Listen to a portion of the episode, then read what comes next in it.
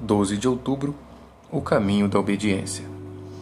Não sabeis que daquele a quem vos ofereceis como servos para a obediência, desse mesmo a quem obedeceis sois servos, seja do pecado para a morte ou da obediência para a justiça.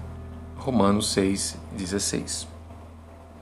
Nós devemos prosseguir no caminho da obediência a todos os mandamentos de Deus tanto os difíceis quanto os fáceis, negando todas as nossas inclinações e os interesses pecaminosos. O caminho para o céu é ascendente. Precisamos nos contentar com viajar morro acima, embora seja difícil, cansativo e contrário à tendência natural da nossa carne. Devemos seguir a Cristo.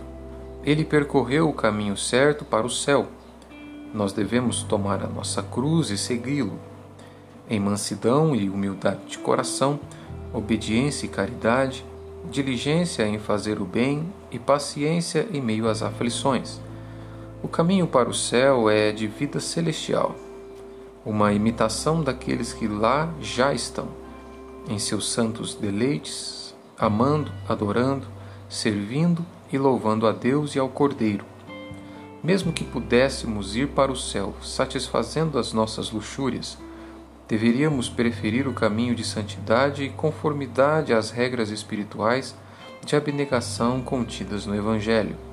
Devemos seguir a Cristo. Ele percorreu o caminho certo para o céu.